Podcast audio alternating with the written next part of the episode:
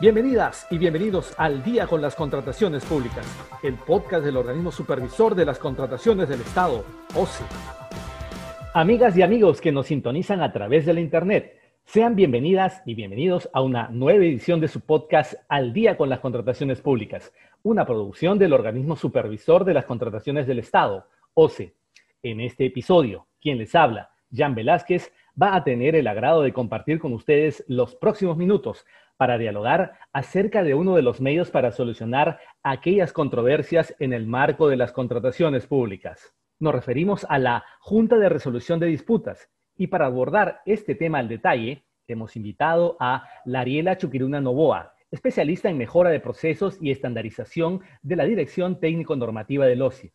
Estimada Lariela, muchas gracias por estar aquí con nosotros. Hola, Jan, muchas gracias por la invitación. Es un gusto participar en este podcast del OSI. Bien, Lariela, lo primero es saber, ¿qué es la Junta de Resolución de Disputas?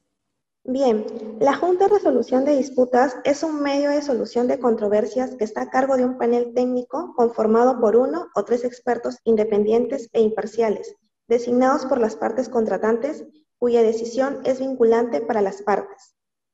Ahora, de acuerdo con lo previsto en el reglamento, a falta de acuerdo entre las partes o en caso de duda, la Junta de Resolución de Disputas se integra por un miembro cuando el monto del contrato tenga un valor menor a 40 millones y por tres miembros cuando el monto del contrato tenga un valor igual o superior a 40 millones. Y dinos, ¿cuál es la finalidad de la Junta de Resolución de Disputas? La finalidad de la Junta de Resolución de Disputas es prevenir y o resolver eficientemente las controversias que surjan desde el inicio del plazo de ejecución de la obra hasta la recepción total de la obra.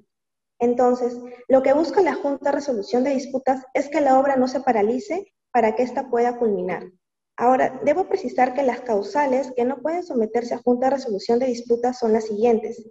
Las pretensiones de carácter indemnizatorio por conceptos no previstos en la normativa de contratación pública, la nulidad, inexistencia, ineficacia o invalidez del contrato, la decisión de la entidad o de la Contraloría General de aprobar o no adicionales y el incumplimiento del pago final.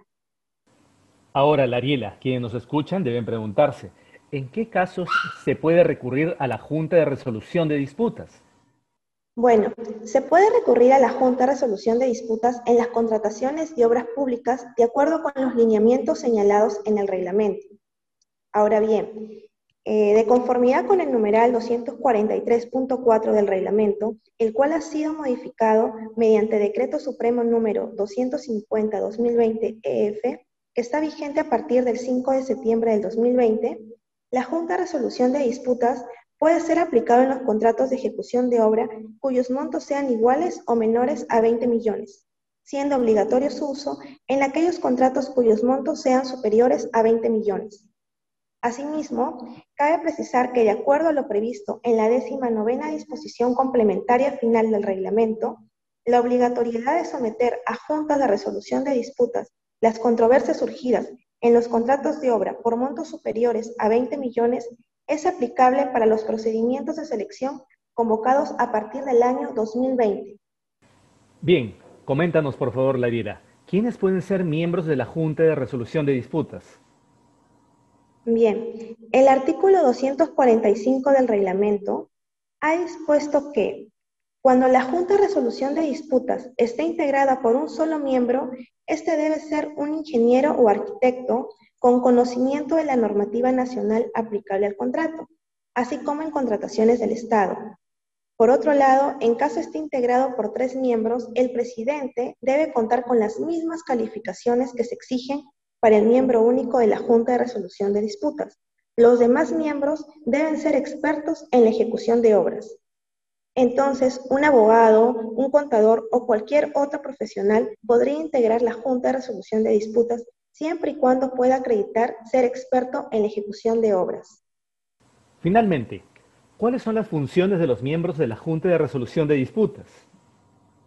Bueno, las funciones de los miembros de la Junta de Resolución de Disputas están previstas en el artículo 246 del reglamento, las cuales son absolver consultas planteadas por las partes relacionadas a aspectos contractuales y o técnicos, efectuar visitas periódicas a la obra en ejecución, emitir decisiones vinculantes respecto a controversias planteadas por las partes y otras que se establezcan en el contrato respectivo, así como en la directiva correspondiente, como por ejemplo convocar a reuniones, realizar audiencias, entre otros.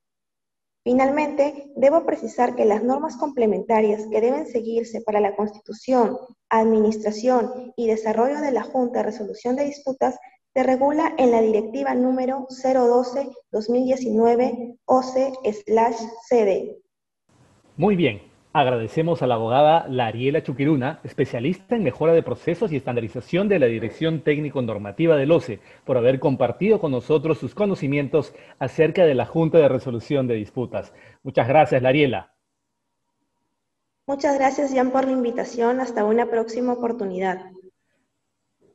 Bien, amigas y amigos, esperamos que este episodio de Al día con las contrataciones públicas haya sido de su agrado y sobre todo que la información proporcionada contribuya a lograr contrataciones públicas más transparentes y eficientes en beneficio de todas y todos. Y antes de despedirnos, les recordamos que pueden seguirnos a través de las cuentas oficiales del OCE en redes sociales, como Facebook, Twitter, LinkedIn e Instagram. De igual manera, pueden encontrar nuestro podcast y todos sus episodios en YouTube y Spotify. Además, les recomendamos suscribirse al boletín de noticias del OCE, mediante el cual podrán recibir contenido actualizado sobre las contrataciones públicas. Esto ha sido todo por hoy. Esperamos contar con su grata sintonía la próxima semana en el siguiente episodio de Al día con las contrataciones públicas. Hasta entonces. Bicentenario del Perú, 2021. Gobierno del Perú.